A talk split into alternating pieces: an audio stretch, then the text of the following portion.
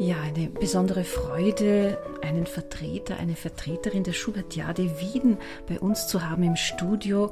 Besonders schön, Frau Kammerschauspielerin Sonna McDonald hier zu haben. Hallo. Und den Leiter und Pianisten Alejandro Pico Leonis. Ich möchte mit Alejandro beginnen.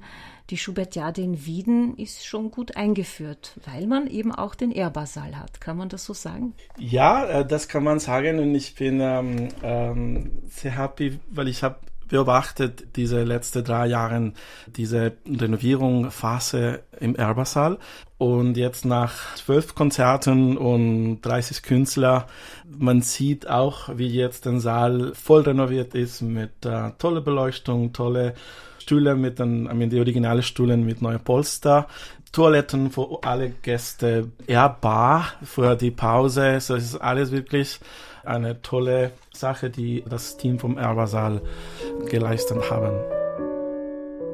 Frau Sonne McDonald, Sie haben vor sich ein Buch liegen. Es geht um die Josefa, die Sie uns näher bringen werden. Wer und was war diese Josefa?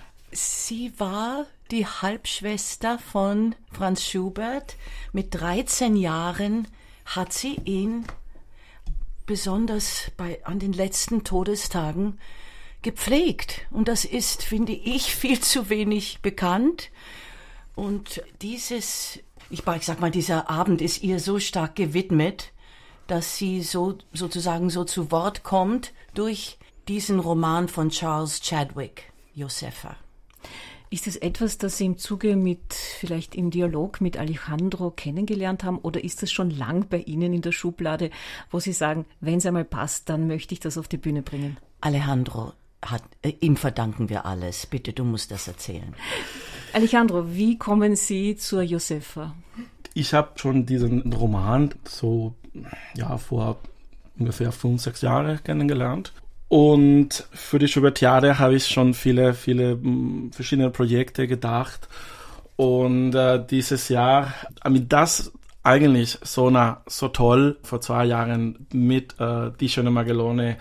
Das war äh, wirklich eine, eine, ein tolles Konzert und hat so toll bei der Schubertiade gewirkt. Ich dachte, ich muss wieder Sona für die Schubertiade ein, hier einladen und ich dachte, Josefa und Sona, das wird perfekt. ist doch herrlich, oder?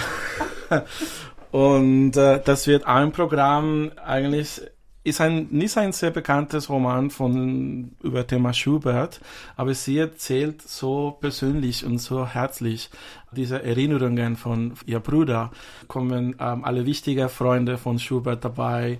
Diese Beziehung, äh, so diese letzten Tage von Schubert in der Kettenbrückengasse, wo er versucht, diese zweite Band von Winterreise fertig zu mhm. machen und alles zu, alle Korrekturen zu machen und wie zum Beispiel er hat diesen Brief an Schobert geschickt und es wird wirklich sehr berührend, weil ähm, wir werden viele Lieder von Schubert im Programm gesungen von Georg Klimbacher und auch Solo-Klavierstücke von Schubert und alles im Dialog mit Josefa, als sie äh, diese Erinnerungen von Schubert erzählt.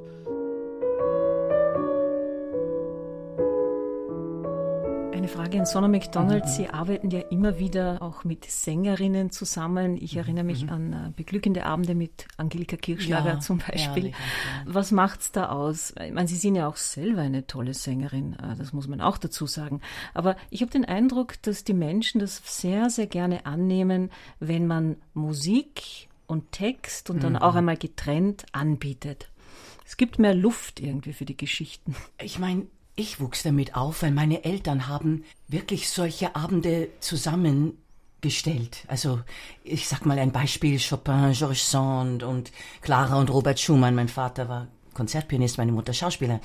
Also, das ist eine Tradition in meinem Leben und eine Bereicherung sondergleichen. Ich könnte mir nicht vorstellen, einseitig nur Schauspielerin zu sein. Ich, ich, ich, ich brauche diese diese Symbiose mit der Musik, das ist eine Leidenschaft von mir, ja. Und die werden am 17. Oktober Sona ja. auch als Liedsängerin, weil sie wird auch ein Lied von Schubert ja.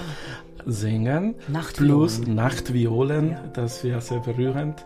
Und auch ein Melodram. Mhm. So Abschied von der Erde von Schubert.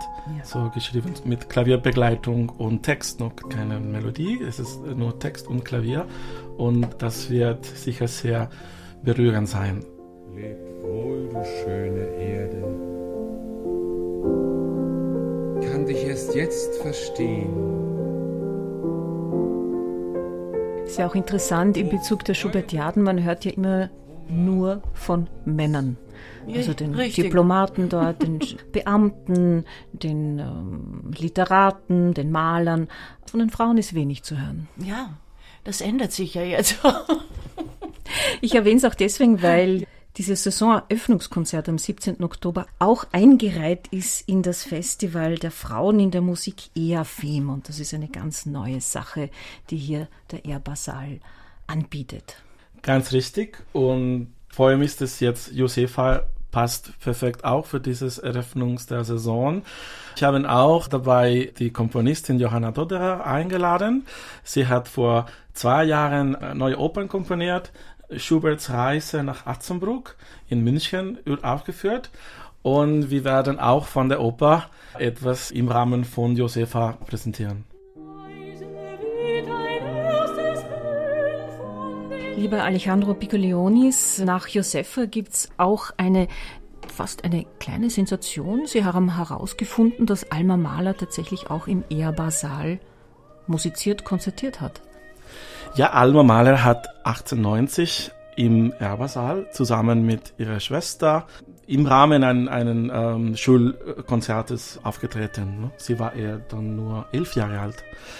Und wir haben jetzt wegen dieser Renovierung des Erbersaals so viele Informationen von so vielen Komponisten und Künstler, Musiker, die dort aufgetreten haben.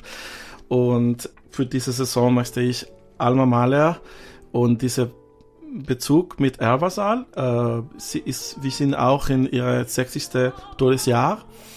Und für diese Gelegenheit machen wir einen Liederabend mit Alma Mahler und ihre so Liebhaber und manche ne?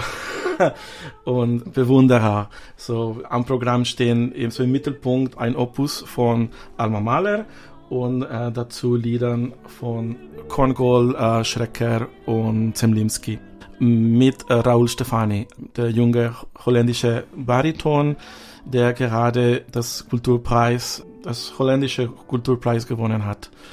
Das Ganze dann sozusagen im Schubert-Monat November, er ist ja in einem Novembertag verstorben, 30. November wieder im Ehrbarsaal, Bariton Raoul Stefani, Alejandro Piccolionis und eingebettet in Musik von Zemlinski, Pfitzner, Schrecker und Korngold auch die Lieder von Alma Mahler.